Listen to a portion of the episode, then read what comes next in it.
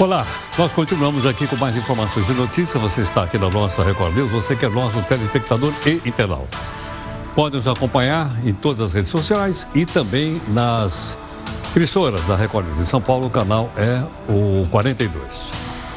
Olha, o Ministério da Saúde atualizou hoje os números de pessoas que estão contaminadas pelo coronavírus em todo o Brasil. Inclusive, foi feita uma divulgação em Brasília.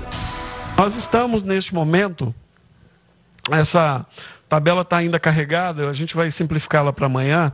Mas aqui no Brasil nós temos é, 930 suspeitos tá, de 1.640. Olha, nós já investigamos, estamos, é, é, concluímos a investigação aqui de praticamente 54%, é, 46% do total de casos. 1.640 que entraram no sistema e que estão sendo investigados ou já foram investigados e descartados ou confirmados. Então, 1.640 no total. Dos, do, do total de 1.640, 25 estão confirmados. Então, nós temos um caso lá em, no, aqui no Distrito Federal, 16 casos em São Paulo, lembrando que um deles é de portador assintomático. Temos três casos no Rio de Janeiro, um caso em Minas Gerais, um caso no Espírito Santo, dois casos na Bahia e um caso em Alagoas. Onde tem um asterisco, então aqui na Bahia e aqui em São Paulo, são locais onde nós tivemos transmissão local, ou seja, a partir de um caso confirmado, tivemos a transmissão para uma segunda pessoa, mas ainda conseguimos identificar a origem desses casos. Bom, acho que ficou claro para você então que a transmissão é, é, é de pessoa para pessoa. São essa que ele acabou de explicar agora, já acontecida aqui no Brasil. Olha, depois dessa entrevista coletiva, a Secretaria Estadual de Saúde do Rio de Janeiro confirmou mais cinco casos. Portanto, agora são 30 pessoas com comprovadamente com o coronavírus no Brasil. Também acabou nos chamando a atenção que a Itália declarou uma quarentena em todo o país, país inteiro, por causa do coronavírus. Aliás, o primeiro-ministro da Itália, um cidadão chamado Giuseppe Conte, disse que todo o país é considerado zona vermelha para o vírus. Ele pediu que os moradores respeitem medidas rigorosas de restrição de circulação. Viagens só vão ser liberadas em casos estritamente necessários e assim mesmo se a pessoa eh, vai precisar justificar por escrito do que vai viajar. Atenção, reuniões públicas, eventos esportivos, estádios, tudo proibido. Escolas e universidades vão continuar fechadas até o dia 3 de abril. Tudo bem? Então a situação da Itália é realmente uma situação bastante complicada. Mas eu acho que fica mais fácil a gente visualizar. Já está ficando bastante familiar aqui para a gente o nosso mapa. Esse mapa está online, como você sabe. Né? E é uma forma então de você ir se acostumando com ele e a gente vai acompanhando aqui. Olha, é, desde sexta-feira, quando eu apresentei ele aqui a última vez, ele subiu pelo menos mais uns 13.500 casos. Então, hoje, pessoas contaminadas comprovadamente, 113.582 pessoas. As pessoas estão doentes. Mudou, mudou de novo. Olha lá. É o primeiro, a China, a Itália subiu para segundo lugar, tá vendo aqui, olha. Em terceiro está a Coreia do Sul, e em quarto lugar está o Irã. Então a Itália subiu com uma quantidade muito grande de casos, é? mas ainda nem se aproxima da China, que está com mais de 80 mil casos né? na, China, uh, na China continental, como se diz. Do outro lado, eu queria mostrar também para você o seguinte: olha só, quantas pessoas morreram? Quase 4 mil pessoas morreram até agora, espalhadas no mundo inteiro. Uh, mas nós tivemos uma quantidade também de pessoas né, que foram uh, recuperadas. Infelizmente, os dados são online, hoje eles não constam aqui.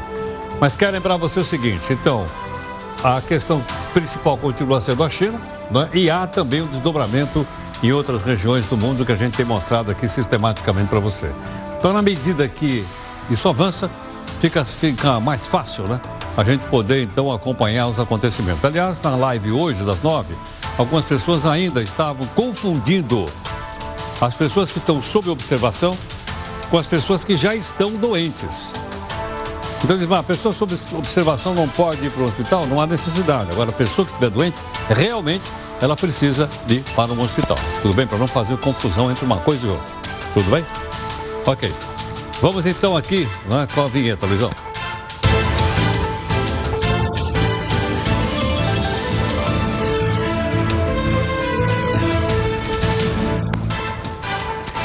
Olha, o presidente Trump e o presidente Bolsonaro fizeram um encontro na Flórida, que foi seguido de um belíssimo jantar. E o Faísca, que é o anti-herói aqui do Jornal da Record News, foi barrado na festa, ou melhor, ele foi barrado no jantar. É que ele não tinha credencial e por isso ficou de fora do Rega Box. E para não perder a viagem, que ele estava lá na Flórida, o Faísca foi se divertir na Disney. Olha ele aqui na Disney com o pessoal todo lá. É ou não é? Agora você vai dizer, mas quem é que pagou isso? E foi tudo pago com aquele cartãozinho corporativo. Sabe aquele cartãozinho que alguns têm? A bancada do PGG, que é o Partido dos Gatos Catulos, também pegou uma carona e não perdeu nem um show na Disney. Na sua opinião, essa aproximação do Brasil com os Estados Unidos pode movimentar as relações comerciais entre os dois países? Qual é a avaliação que você faz? Você pode mandar para mim seu comentário aqui no nosso zap, que é o 942 128 782.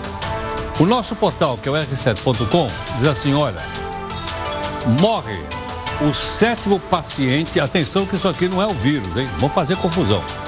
Morre o sétimo paciente com suspeita de intoxicação por cerveja em, Belo, em Minas Gerais. Ele estava internado em Belo Horizonte desde o dia 21 e pararam de, de funcionar. Ele fazia hemodiálise e ele morreu. É daquela cervejaria chamada Baker é? que teria contaminado todas as pessoas. Então morreu sétima pessoa. Olha que interessante. A cervejaria matou sete no Brasil. Coronavírus, felizmente, não matou nenhum. Bom, vamos aqui a outras notícias importantes para você saber de fato que país é este. Vou repetir: o Brasil tem 30 casos confirmados e 930 suspeitos de contaminação pelo coronavírus. A Itália se declara inteiramente em quarentena ameaçada pela doença. As buscas por vítimas soterradas após chuvas entram no sétimo dia na Baixada Santista.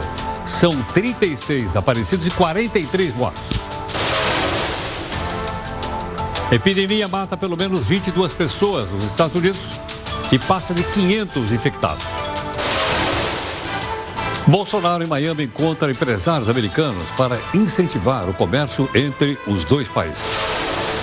Pela segunda vez, o aeroporto Galeão, no Rio de Janeiro, é assaltado. Não é o primeiro caso de roubo em aeroporto. Vamos mostrar. Nesta terça, é o segundo round. Neste canto, o ex-presidente Joe Biden. Neste outro, o senador Bernie Sanders. Em disputa a indicação do Partido Democrata para a eleição de novembro nos Estados Unidos.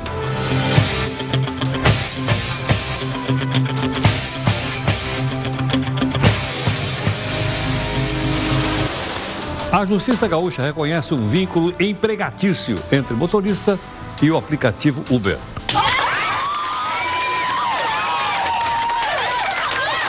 Na sua opinião, as empresas de aplicativos de transporte devem ou não ter um vínculo trabalhista com os motoristas? Mande seu comentário aqui para mim. 11 São Paulo, 942 128 782. Vou repetir. 942 128 782. A Bolsa de Valores de São Paulo cai mais de 10% e aciona o chamado Circuit Breaker. Circuit o quê? Calma, a gente vai explicar. A Arábia Saudita derruba o preço do barril do petróleo para 35 dólares. Qual é o motivo dessa reviravolta no mercado de petróleo? O nosso convidado explica. A Justiça, pela primeira vez, condena o receptador pela lei anticrime. Foi feito um acordo de não persecução penal. E como é que isso funciona? Nosso convidado explica. E olha, para você que procura emprego, são 211 mil vagas por concurso em todo o Brasil. Se você está interessado, vamos passar um link. Manda aqui uma mensagem para nós pedindo o link no nosso zap zap 942 128 782. A nossa imagem do dia é uma pizzaria que divulga fotos de animais para adoção. Veja aí o modelo estampado na caixa. Dá para não anotar? Vamos mostrar também os países que têm mais super ricos no mundo. É isso que eu chamo de um dia esplêndido, não é? Uhul! Ouro pra todo mundo! É! A gaveta do Jornal da Record News. Onde está o pacotão anunciado pelo ministro Paulo Guedes no final do ano passado? Começa hoje o julgamento dos acusados de derrubar um Boeing e matar 298 passageiros. Entre eles, 80 crianças. A tragédia aconteceu na Ucrânia. Esse é o Jornal Multiplataforma, que você participa das redes sociais conosco, nas lives, nos comentários, nas críticas e também pode cobrar da gente a busca de isenção e a busca do interesse público.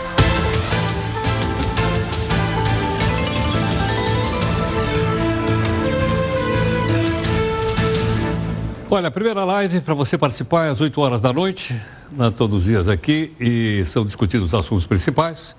Você pode participar aqui conosco, tudo bem? Lembrando também o seguinte: uh, nós temos uma hashtag para que você possa fazer comentários, é o JR News. Ok? Aí você manda aqui para gente, tudo bem? Bom, o nosso desafio de hoje aqui no jornal, uh, deixa eu ver, o desafio. Ah, sim, não, esse aqui não é. Ah, achei aqui. É do Michael Landon. Faça o que for que queira fazer, faça-o agora. Os amanhãs estão contados. Seja o que for que queira fazer, faça agora. Os amanhãs estão contados. É mais ou menos traduzido o seguinte: não deixe para amanhã o que você pode fazer hoje. Né? É mais ou menos essa frase do Michael Landon que você viu aqui. Tudo bem? Bom, nós pagamos quase 12 milhões de reais de passagens aéreas diárias e adicionais para missões oficiais. De parlamentares, e servidores da Câmara no ano passado. O pessoal viajou, hein? O valor equivale a mais de 50% do que foi gasto no ano anterior.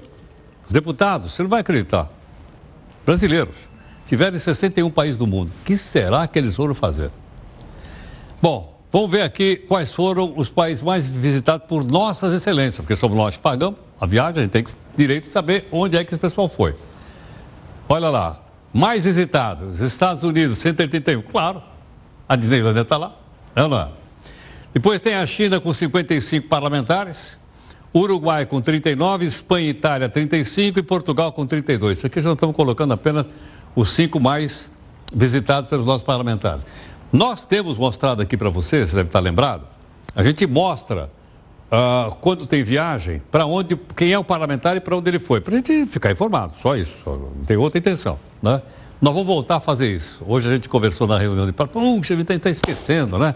De prestigiar as suas excelências. Pô, às vezes o cara vai para um lugar, a gente não avisa que ele está chegando lá. E sempre lembrando a você que quando digo que a grana sai do nosso bolso, é porque nós estamos tirando do nosso bolso para colocar no bolso dos governos, estadual, municipal e federal. Até agora, 523 bilhões de reais que nós colocamos lá. Né? Então, continuamos pagando aí. Vamos ver o que, que vai acontecer esse ano com a arrecadação. Haja vista que tem essa crise, essa crise também atinge a, a arrecadação. Bom, a Justiça do Rio Grande do Sul reconheceu um vínculo trabalhista entre motorista e aplicativo do Uber. Na sua opinião, será que isso pode inviabilizar o aplicativo? Isso pode favorecer os taxistas? O uh, que mais que a gente poderia dizer aqui? Isso pode impedir que algumas pessoas que estão sem emprego e faz isso como bi, continue trabalhando? Qual é a sua opinião?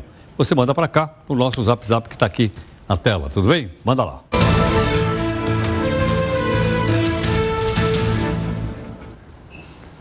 A defesa do ex-jogador Ronaldinho e do irmão dele, Ronaldo Assis, pediu à justiça que os dois cumpram prisão domiciliar nele, Paraguai.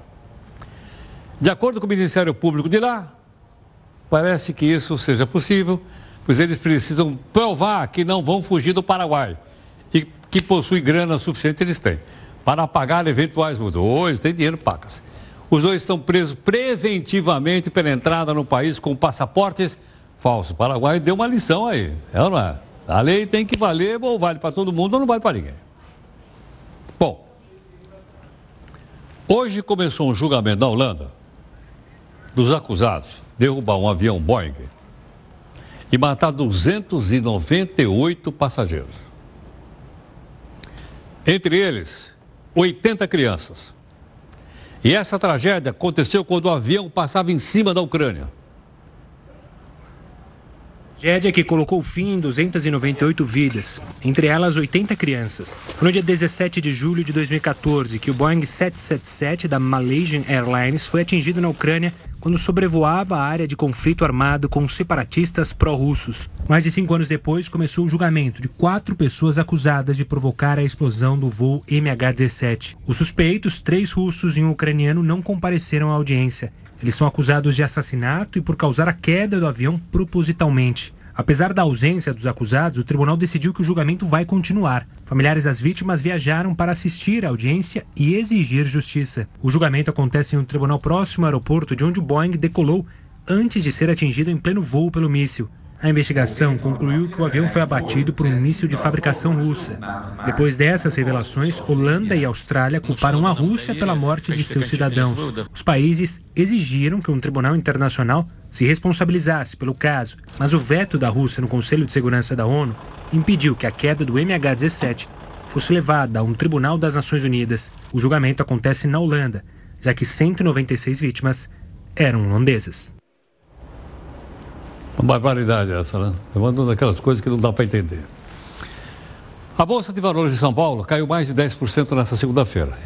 Para deter a queda, ela acionou um, uma palavra inglesa, um circuit breaker.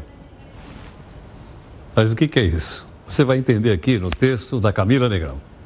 A expressão circuit breaker que vem do inglês significa desligar um interruptor, aquele que desliga quando há um curto-circuito. Mas não se trata dos circuitos de exercícios nem daquele circuito elétrico que você tem aí na sua casa. Apesar desse nome difícil, o circuit breaker é um mecanismo disparado pela bolsa de valores para interromper os pregões quando acontecem oscilações bruscas e incomuns, como as que ocorreram nesta segunda-feira. Esse interruptor, portanto, é acionado para proteger o mercado de ações desse tipo de variação. Aqui no Brasil, essa ferramenta é disparada nas seguintes situações: quando a bolsa de valores cai 10% em relação ao dia anterior, nesse caso, todos os negócios são interrompidos por meia hora. Se, na reabertura, o pregão ainda estiver caindo mais que 15%, o interruptor é acionado de novo, dessa vez por uma hora. Se nada disso funcionar e a bolsa cair mais que 20%, os negócios são suspensos por tempo indeterminado. Não é a primeira vez que esse mecanismo é acionado. A última vez foi em maio de 2017, quando um escândalo envolvendo o ex-presidente Michel Temer e o empresário Joesley Batista veio à tona. Na ocasião, a bolsa de valores foi foi interrompida por meia hora, mas isso não evitou uma queda de quase 9% no fim do dia. O interruptor também entrou em ação em 2008, ano da última grande crise financeira global. Os negócios foram suspensos por cinco vezes, mas a bolsa terminou o dia em queda de 10%.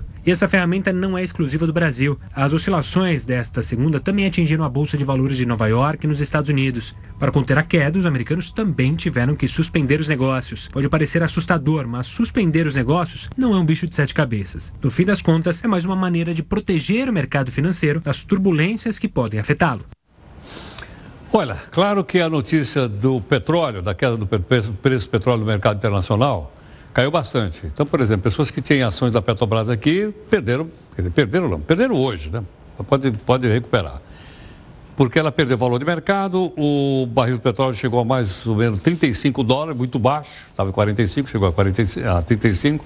Mas antes de eu pedir a explicação do nosso entrevistado, só queria mostrar para você o seguinte.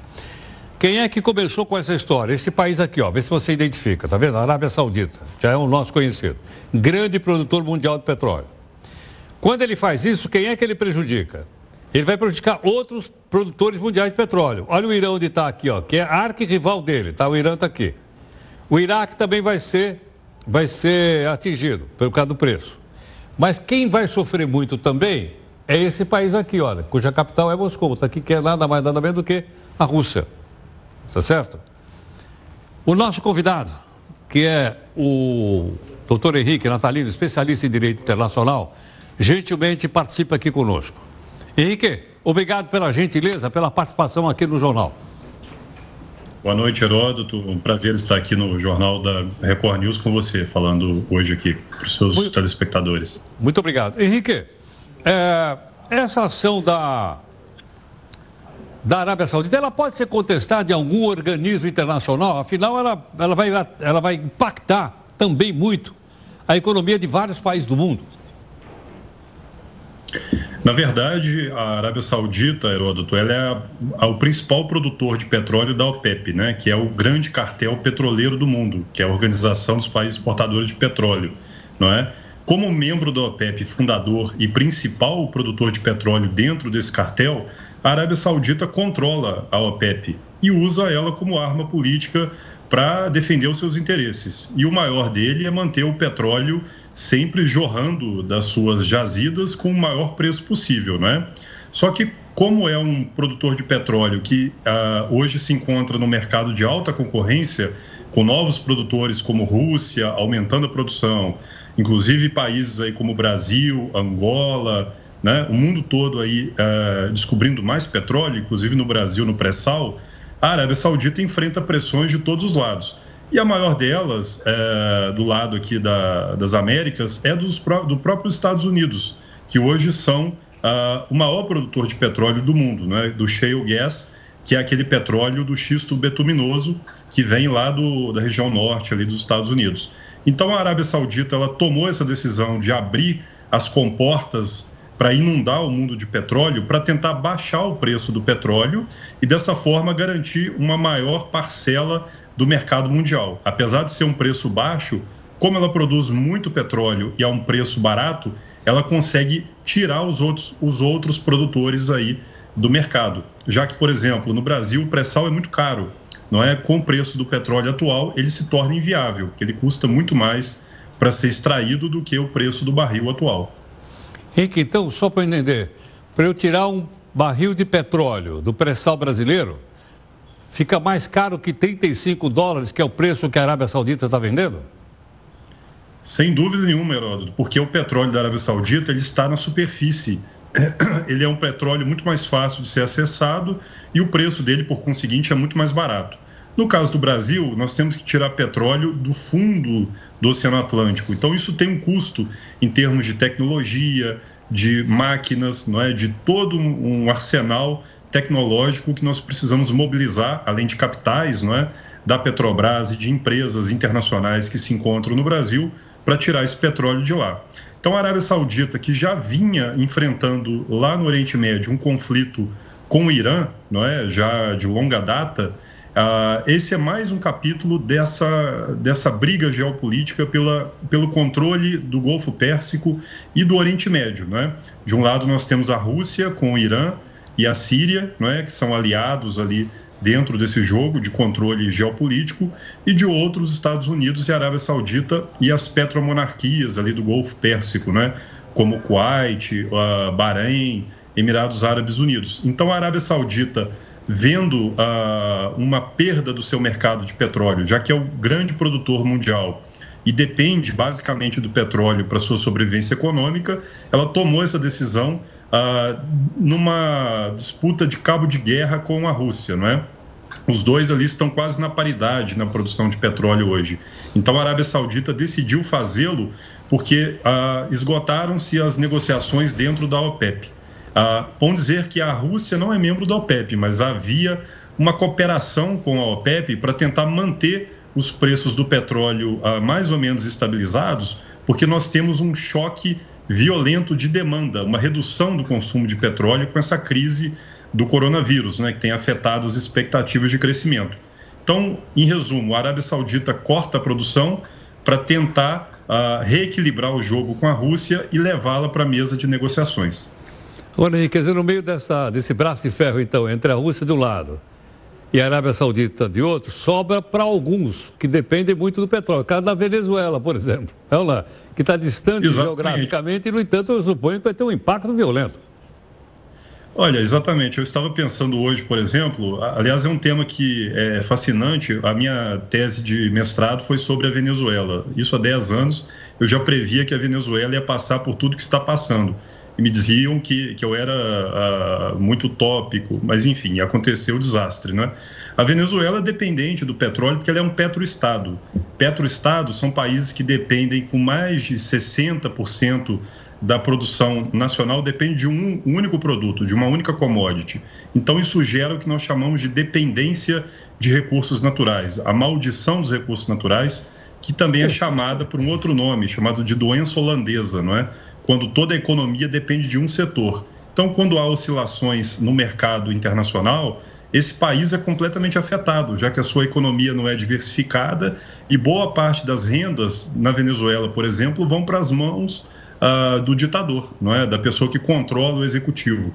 E outros países aí, como o Irã, uh, o México, uh, de alguma forma serão afetados também, né? Porque o petróleo ainda é o grande uh, combustível que move o mundo, né? Nós estamos ainda na era do, da energia fóssil. Então, infelizmente, teremos aí bastante oscilações uh, nos preços do petróleo que vão afetar, Heródoto, outros produtos da cadeia produtiva global, não é? como alimentos, como preço de fretes, transportes, uh, gasolina, gasolina e querosene da aviação, porque o petróleo ele está na base aí de vários uh, produtos e de várias cadeias produtivas. Então nós teremos aí um choque de petróleo como aquele lá dos anos 70, o de 73, 74 e 79 e 80, só que às avessas, ao invés de uma escassez de petróleo com preço disparando para cima, teremos aí muito petróleo sobrando no mundo e arruinando as economias de países produtores, como o México, Venezuela e até o Brasil, que hoje é, uma, é o oitavo produtor mundial de petróleo. E estados como Rio de Janeiro, Espírito Santo e agora um pouco o estado de São Paulo, que são muito uh, dependentes né, nas suas finanças do petróleo, mais o Rio de Janeiro, né, serão muito mais afetados. Né, e contavam com esse fator petrolífero, com esse dinheiro para tentar sair da crise. Então teremos aí período de muita turbulência internacional e é preciso uma coordenação internacional para lidar com isso. Né? E voltando à sua pergunta, será que é, é possível acionar a Arábia Saudita?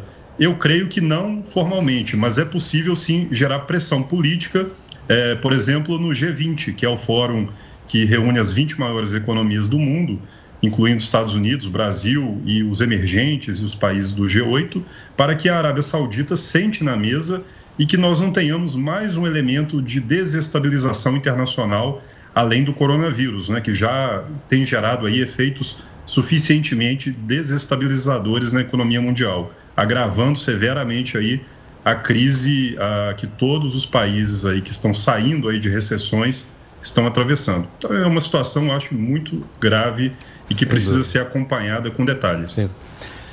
Henrique, muito obrigado pela sua gentileza pela clareza aqui da sua participação conosco. Muito obrigado. Obrigado, boa noite, Heródoto. Boa noite, muito obrigado. Doutor Henrique Natalino, especialista em Direito Internacional, muito claro, tudo mais que ele falou, mas eu queria duas, lembrar duas coisas que eu não tinha lembrado.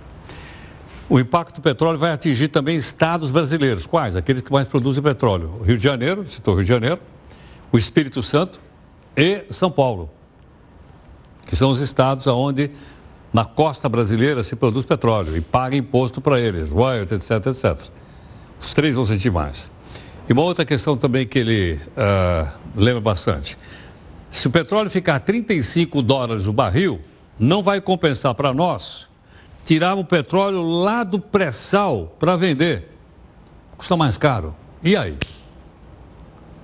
E aí? Como é que faz? Quer dizer, aí nós tiramos o petróleo mais caro do que 35 dólares, eu não vou tirar, pô, vou comprar da Arábia Saudita. São coisas que a gente precisa pensar que dizem respeito ao nosso país e, logicamente, é do nosso interesse. Tudo bem? Bom, o Supremo Tribunal Federal decidiu que, que, que as transportadoras e distribuidoras de revistas pornográficas, o Supremo, é o seguinte, tem que cumprir as exigências do ECA, que é o Estatuto da Criança e Adolescente que é que, como é que vai transportar as revistas pornográficas. Capa lacrada e opaca, com advertência sobre a natureza do material. Deve estar escrito assim: cuidado, pornografia. O Supremo precisou decidir sobre o caso porque uma empresa entrou com recurso após ser multada pela distribuição das revistas sem essa embalagem adequada, né? que fazia, portanto, com que o material fosse imediatamente identificado pelas pessoas. Bom, nós falamos agora há pouco aí de petróleo. Petróleo sempre lembrou países muito ricos. Nós falamos da Arábia Saudita, da Rússia e de outros aí. Mas você imagina quais são os países que têm mais super ricos do mundo? Né? Quais são os países onde são os super ricos estão, maiores? Nós fizemos aqui um telão para você ver, só para a gente ter uma ideia. Olha lá. Olha só. os super ricos do mundo. Os Estados Unidos têm 240 mil super ricos. Em segundo lugar, vem a China com 61 e provavelmente o Mao Zedong, que foi o cara que fez a Revolução Comunista na China, deve estar dando volta na tumba. Olha aqui, 50 e 61 mil uh, super ricos. A Alemanha, 23. França tem 18,700. O Japão tem 17. E o Brasil tem 4.800. Aliás, o Brasil está em, tá em 17 lugar, ó. Tá vendo aqui, ó? O Brasil está em 17 lugar. O Brasil tem 4.800 super ricos. Mas olha os Estados Unidos, 240.500 super. Vai ter super rico, Ana, lá em Nova York. O oitavo voo, oitavo, voo com brasileiros deportados dos Estados Unidos, chegou esta tarde ao aeroporto de Belo Horizonte. Com as 42 pessoas que embarcaram hoje, o total de brasileiros expulsos desde outubro do ano passado já passa de 500. Esse número aumentou depois das mudanças na política migratória dos Estados Unidos. Leia-se eh, Donald Trump. Os brasileiros que vieram em voo setado estavam na fronteira do México. Aliás, eu vi uma matéria longa, matéria muito boa, por sinal, uma reportagem sobre isso, foi publicada na revista Veja desta semana. O aeroporto do Galeão, do Rio de Janeiro, ou Tom Jobim, se você quiser, foi assaltado novamente. É a segunda vez. Dessa vez, os ladrões levaram uma carga de eletrônicos e até agora ninguém foi preso. Mas você sabe que isso aqui é um dos casos que já relatados de roubo em aeroporto brasileiro. Brasil, eu já noticiamos para você, foram vários. O pior é o seguinte: nenhum deles teve um desfecho de botar o pessoal no xilindró. Veja aqui no texto da Jéssica Veloso. Só no ano passado, três aeroportos foram roubados no Brasil. Em outubro, homens armados com fuzis e pistolas também invadiram o terminal de cargas do Aeroporto Internacional do Galeão, no Rio de Janeiro. Os funcionários chegaram a ser mantidos reféns, mas os bandidos não conseguiram levar a carga, apenas itens pequenos foram roubados. Mas em 2018, o aeroporto não teve a mesma sorte. Três homens invadiram o terminal de cargas e roubaram um lote de celulares com cerca de mil aparelhos. Os eletrônicos estavam avaliados em 3 milhões e 400 mil reais. Mas não para por aí. O terminal de cargas do Aeroporto Internacional de Cumbica, em Guarulhos, na região metropolitana de São Paulo, foi alvo em julho do ano passado.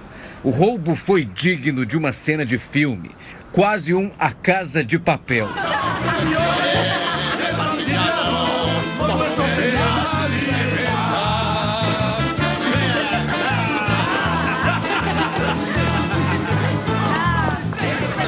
Disfarçados de policiais federais e com viaturas falsificadas, pelo menos seis homens roubaram 718 quilos de ouro, 15 quilos de esmeraldas e 18 relógios de marca. Eles levaram o equivalente a 117 milhões de reais. Neste caso, seis pessoas acabaram presas. O aeroporto de Viracopos também não ficou livre da ação dos bandidos.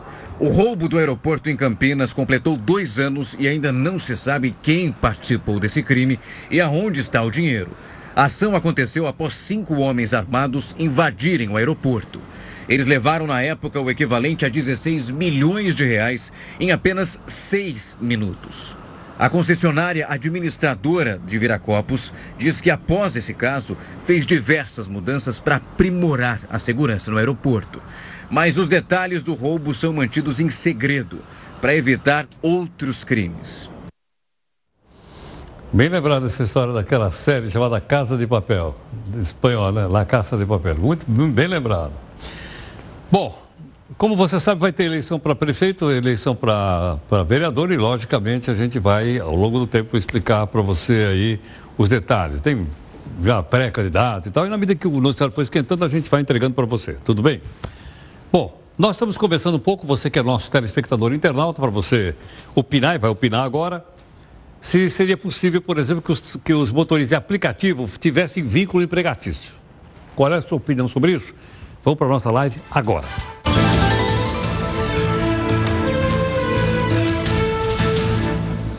A Comissão do Congresso Brasileiro vai analisar uma medida provisória responsável pelo programa chamado Verde Amarelo. Isso terça-feira. O objetivo da medida é estimular a contratação de jovens entre 18 e 29 anos. O governo afirma que com essa carteira as contratações vão ser desburocratizadas e o governo espera que sejam criadas mais ou menos 1 milhão e 800 mil vagas para jovens. Atualmente, o desemprego entre os jovens é de quase 21%. No Brasil todo, dá, em média, dá 10,5%, 11%. Olha só, entre os jovens, 21%. Você tem uma ideia da quantidade de jovens empregados pelo país. Bom, você já acompanhou aqui na nossa programação, na Record News, que o presidente Jair Bolsonaro está nos Estados Unidos. Os dois países assinaram um acordo de cooperação militar e também tiveram lá uma série de encontros na área econômica e comercial e por aí fora. Bom, o que significa isso? Nós temos aqui um, um convidado nosso para conversar conosco, que é o Carlo Barbieri, economista e presidente do Grupo Oxford, e ele gentilmente está aqui conosco. Carlo, obrigado por atender aqui o Jornal da Record News. Meu prazer estar contigo aí. Boa noite. Cara, eu estou vendo a bandeirinha que você está aqui no Paletó. Você esteve lá no encontro de empresários ou não? Hoje houve dois encontros. Um encontro com empresários, das nove e meia da manhã até as cinco da tarde, e outro a partir das cinco da tarde com a comunidade brasileira. Foram dois encontros bastante interessantes. Bom, e o que é que você sentiu lá? Há uma possibilidade de uma aproximação econômica maior? É, como é que estão andando as coisas? Olha, eu acho que a, a, a, visita boa começou com o jantar do presidente Trump com o Bolsonaro. Isso deu ao investidor americano maior credibilidade é, para investimento no Brasil. Nós carecemos demais de investimentos estrangeiros, porque todos nós acompanhamos o último ano, o investimento sobre o PIB nosso girou em torno de 15%. O Brasil precisaria ter pelo menos 22, 23, idealmente 25 para poder voltar a crescer como fez há algumas décadas atrás. E não há nem dinheiro público para isso. O Brasil, nós sabemos que está né, bem pendurado em recursos. E o setor privado também não tem, não tem recursos, em função, seja do, sejam dos impostos, sejam das antigas taxas bancárias. Então, a busca do investimento externo no Brasil é fundamental. E para isso precisa haver credibilidade. O que a gente tem sentido aqui nos Estados Unidos é que essa credibilidade ainda não conseguiu, é, digamos, situar-se naquilo que o Brasil precisa, né? Porque as reformas andam devagarinho, a, a, a, as duas novas reformas ainda a gente não sabe se o Congresso vai apoiar ou não. E nós temos uma grande dúvida aqui nos Estados Unidos com relação à segurança jurídica em função das decisões do Supremo. O que se crê é que com essa visita do presidente, primeiro, a fala dele hoje aos empresários americanos foi muito bem sucedida, que veio com o aval do presidente dos Estados Unidos. Então, eu vejo um grande sucesso nessa visita, nessa área econômica, esperando partir-se logo para um acordo de livre comércio entre dois países, que será extremamente interessante para ambos. Carlos, por que, que o encontro foi marcado na Flórida? Qual é a razão? Bom, do ponto de vista político, eu acho que é o fato do Bolsonaro ter tido na Flórida 93% dos votos. Isso dá a ele uma segurança de comunicação. Do ponto de vista econômico, a Flórida tem como, o Brasil como seu principal parceiro econômico. Né? É, segundo nós sabemos aqui, quase 600 mil empregos na Flórida dependem do Brasil, seja pelos investimentos que os brasileiros fazem aqui, seja pelo turista brasileiro que vem aqui e, e usa os Estados Unidos para, seu, para sua diversão. Então, não há nenhum estado americano com maior relação com o Brasil do que a Flórida. Além disso, bom, é bom destacar, a Flórida é o estado mais, é, como se diz em inglês, mais friendly, mais amigável para investimentos. É um dos poucos estados que não tem, inclusive, o imposto é, estadual sobre o lucro e as taxas são muito baixas. O último governador aqui deixou os Estados Unidos, a Flórida, muito bem. Ele não só liquidou 25% da dívida do Estado, como gerou 1 milhão e 600 mil empregos. A Flórida deverá ter agora alguma coisa em torno de 6, 6 milhões de novos cidadãos morando aqui nos próximos 10 anos, o que é uma grande abertura para investimentos do Brasil aqui e essa relação com o Brasil pode levar, esperamos que leve a uma forte inversão americana no Brasil. Carlos, é possível dizer também que essa aproximação do Brasil com os Estados Unidos é, vamos dizer assim, é um fato novo na política externa brasileira. Talvez desde a época, acho que do Fernando Henrique Cardoso, quando ele estava bem lá com, acho que com o Bill Clinton, aquela terceira via, você lembra disso ou não? Depois Exato, eu acho que houve uma retração, ou não? Olha, veja o seguinte, quando o Fernando Henrique era presidente, nós tivemos uma relação comercial com os Estados Unidos que atingia mais ou menos 26% do nosso comércio externo, majoritariamente voltado para exportações brasileiras de manufaturados e semi-elaborados. São produtos valor agregado, que geram empregos é, que pagam melhor e assim sucessivamente. Ah, com os últimos governos, essa queda foi acentuada. Os Estados Unidos chegou a ter apenas 11% do comércio externo com o Brasil e ficando mais na área de commodity. Então, a, a retomada do, do comércio com os Estados Unidos, particularmente o, o, comércio de manufaturados, que é o que os Estados Unidos podem importar, é, será interessantíssimo no Brasil. Fora o fato de que o Brasil, com esta guerra comercial com a China, pode atrair uma grande quantidade de indústrias americanas que ficaram órfãos dentro da China. É, nós vimos hoje um fato assim considerado assim não tão considerado até pela imprensa de que a China recomprou 30 bilhões de dólares de empresas, de ações de empresas americanas na China, aproveitando a queda do valor do petróleo e o cerceamento da atividade das empresas lá. Então é mais uma insegurança para o empresário americano estar com as suas indústrias lá. E essa aproximação com o Brasil leva à possibilidade que essas empresas mudem os seus parques industriais para o Brasil, trazendo recursos de tecnologia.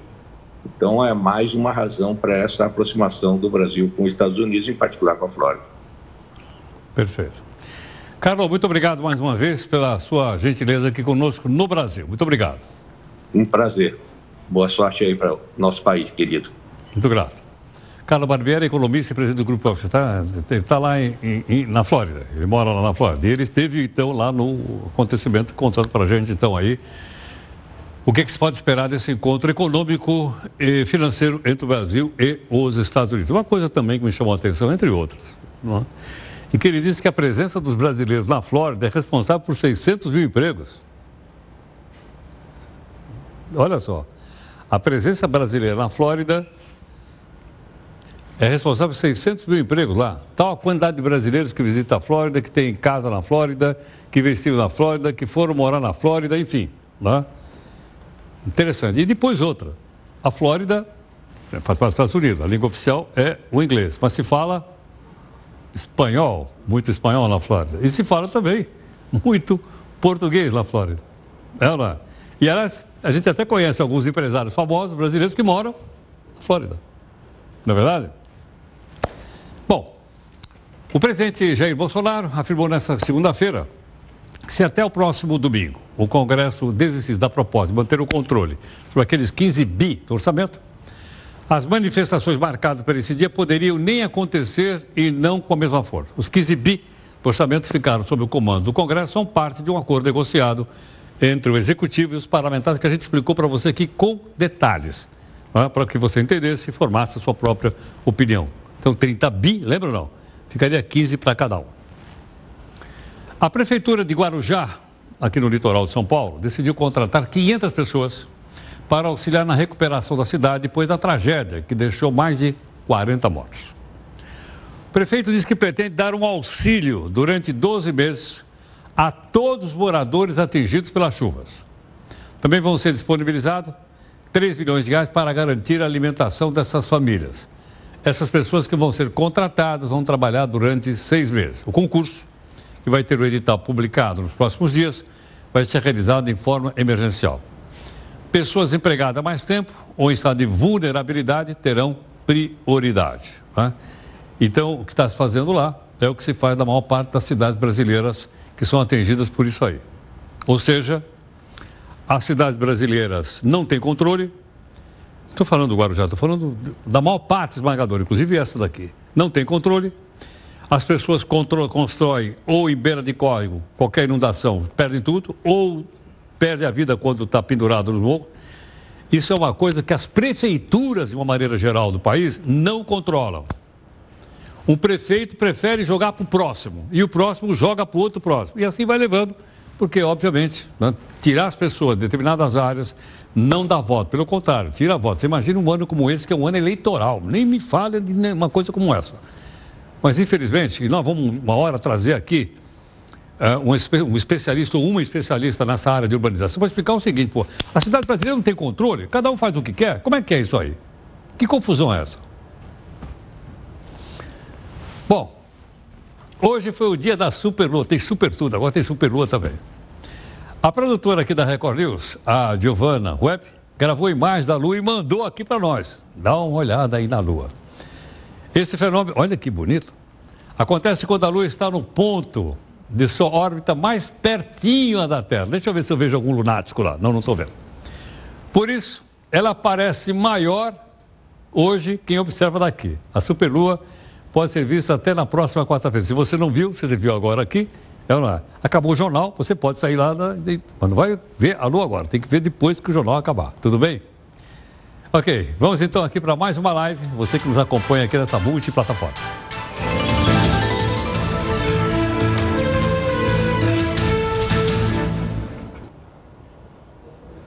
Bom, uh, temos o seguinte. A Justiça validou o primeiro acordo de não persecução penal em São Paulo, que está previsto na lei anticrime. O caso envolve um crime de receptação de um veículo roubado. Portanto, uh, ele fez um acordo e esse acordo, então, uh, fez com que ele não fosse, por exemplo, apenado e mandado para o sistema prisional. Quem está gentilmente conosco aqui é o promotor de justiça, doutor Arthur Pinto de Lemos Júnior, que é coordenação do CAL criminal do Ministério Público de São Paulo e ele gentilmente nos atende aqui. Ok? Arthur, boa noite. Obrigado por atender aqui o Jornal da Record News. Boa noite, Heródoto. Estou à disposição.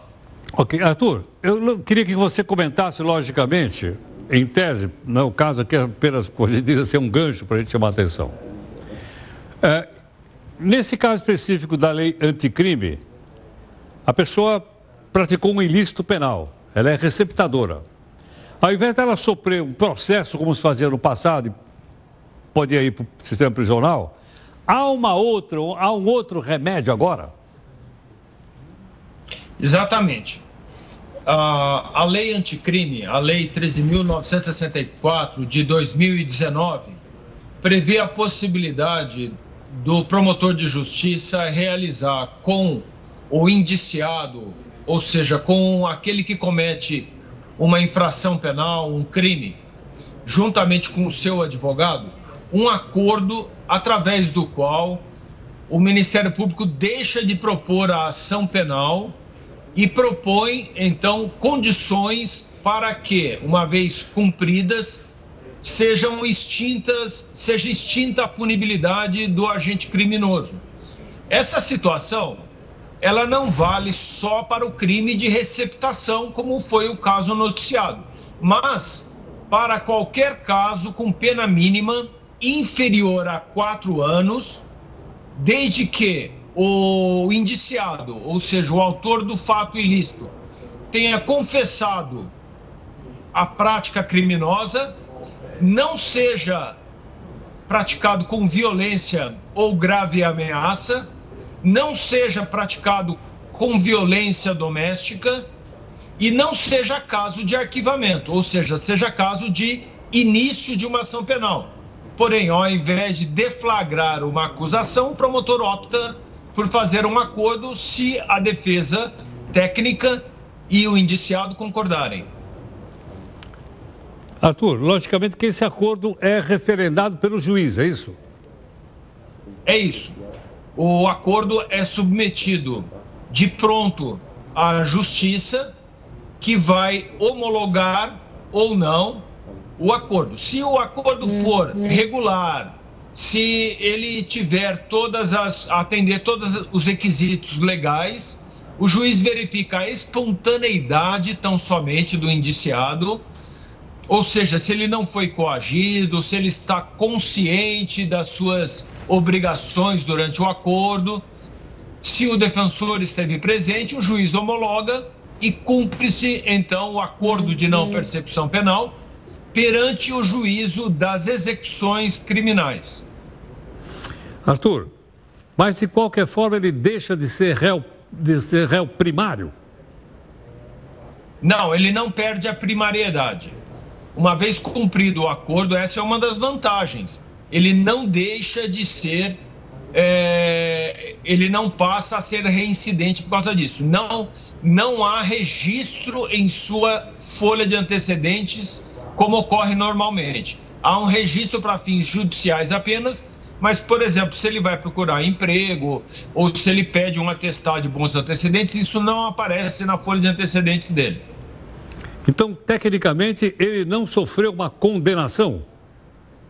Tecnicamente, ele não sofreu uma acusação. Não há processo crime instaurado contra o indiciado se ele faz o acordo. Veja a vantagem, Heródoto, que a partir de então, a justiça vai poder se ocupar de outros casos mais graves. Nós vamos poder desenvolver uma política criminal, e é isso que nós pretendemos fazer no Brasil inteiro, através da qual nós vamos poder nos ocupar de outros, de outros delitos e dar uma celeridade maior na solução da pequena e da média criminalidade.